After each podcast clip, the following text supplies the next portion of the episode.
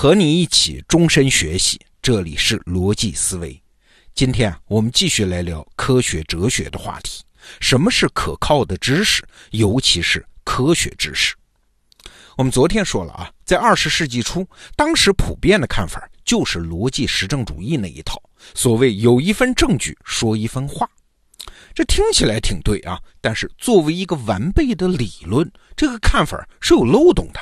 比如说，你站在路边观察，现在连续有十辆路过的汽车都是白色的，哎，你能因此下结论说所有的汽车都是白色的吗？当然不能嘛，一百辆也不能嘛。有限的观察永远不能得出普遍的结论啊，谁也不知道下一辆驶来的汽车是啥颜色的。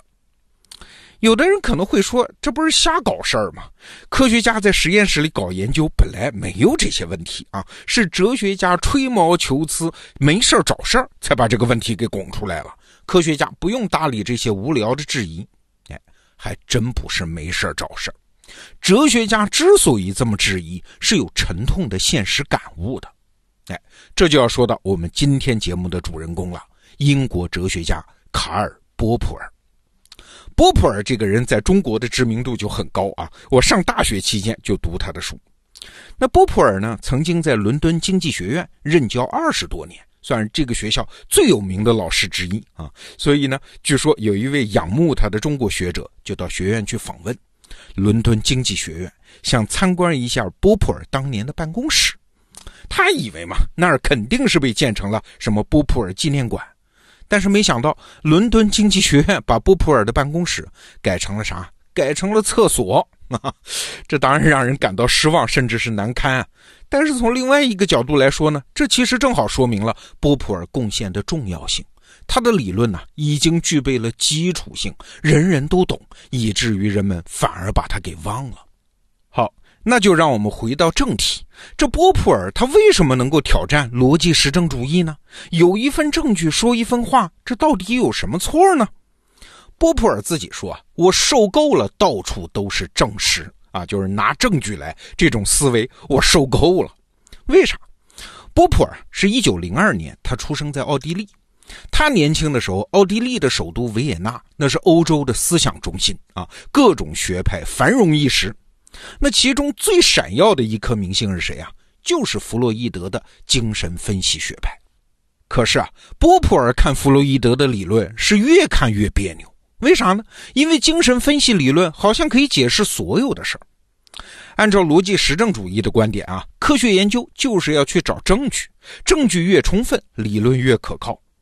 但是你看到了弗洛伊德的精神分析理论这儿，一个人的家庭关系紧张啊，他们说是因为恋父情节；另外一个人家庭关系和睦，也是因为恋父情节。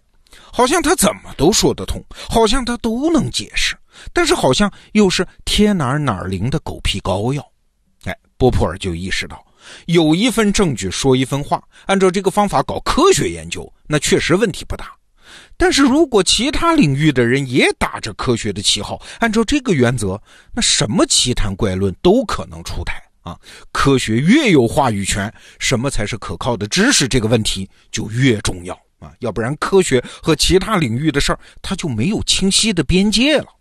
哎，这个时候还发生了一件科学界的大事儿，给波普尔重大启发，或者说是重大刺激。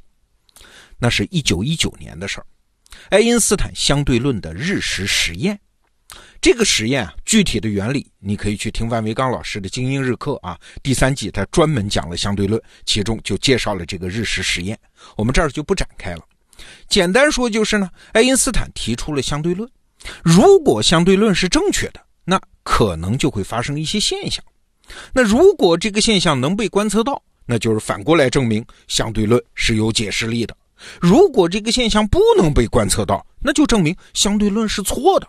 所以，一九一九年的这个日食实验，其实就是对相对论是正确还是错误的一次大判决。所以，当时整个世界都很关注。那这件事怎么就刺激了波普尔呢？波普尔惊讶地发现啊，和精神分析学派到处去找证据去做证实的方法正好相反。爱因斯坦找的是什么？是证伪。就证明我不正确啊。爱因斯坦提出来的日食实验是主动提出了自己理论可能被推翻的情况，他主动接受了挑战。他设计的实验不是只用来证实相对论的，还可以用来证伪相对论。所以波普尔称这种实验叫判决式实验，直接判决理论对错的实验。那你想，这种理论主动接受挑战的勇气，是大大的刺激了波普尔。受了这个刺激之后，他对精神分析学派能够解释所有的事儿、找越来越多的证据这种做法，就感到不耐烦。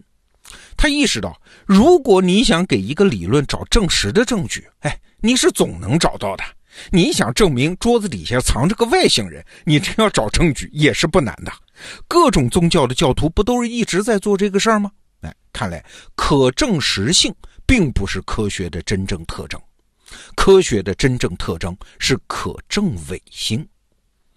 可证伪性这个概念一旦提出来，不得了，科学哲学往前推进了一大步。我们来看它啊，到底解决了什么问题？首先，这个理论重新划分了科学的边界和范围。过去大家认为啊，可以证实的就是科学的。但是你想，跳大神啊、算命啊，也有凑巧蒙对的时候啊，他们也算是有证据啊。啊，卖假药的也能找出李大妈、张大爷吃了我的药好了呀。那这些证据，它算不算科学呢？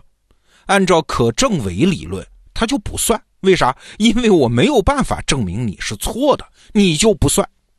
我举个例子，你就明白了啊。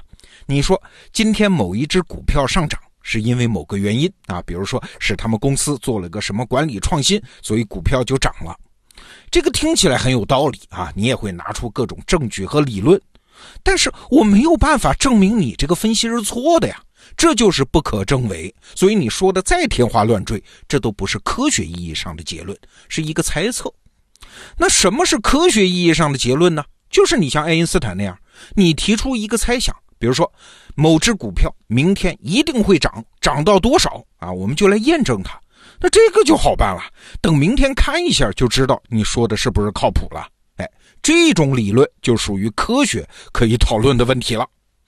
用万维刚老师在一篇文章里说的话，什么叫可证伪性啊？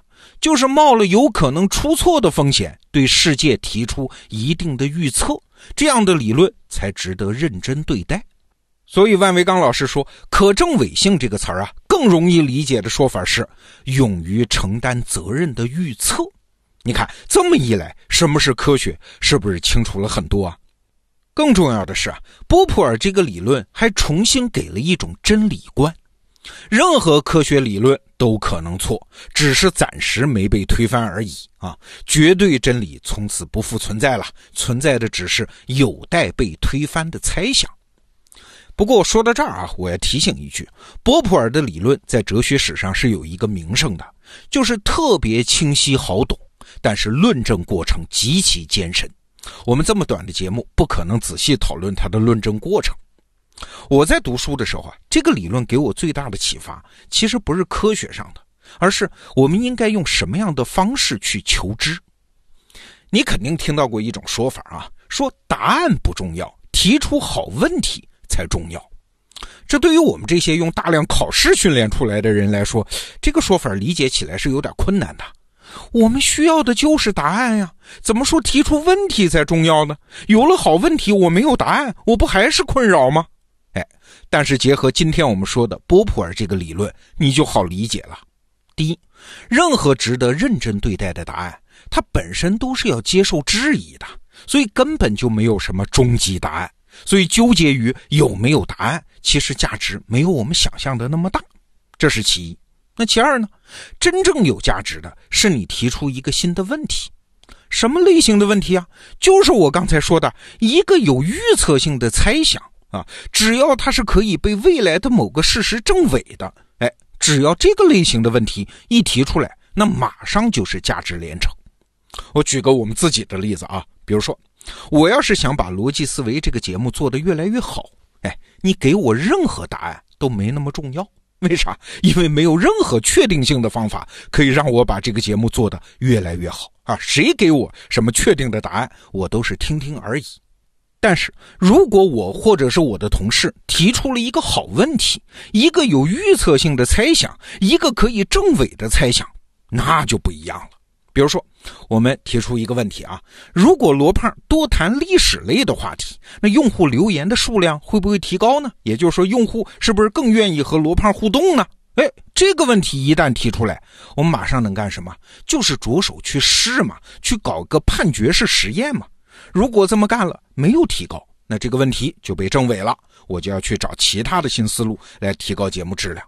如果确实用户的互动提高了，那我知道我们的用户确实是喜欢这类话题的，那我可以尝试继续探索。你看是不是问题的价值大过答案的价值啊？所以说，一个好问题在我们脑子里出现，这是我们的认知能力出现实质性突破的信号啊。好，波普尔的理论，今天我们就简单说到这儿。我还要提醒一句啊，这个理论虽然是科学哲学历史上的里程碑。但是他也面临着挑战，那什么挑战呢？逻辑思维，我们明天接着聊。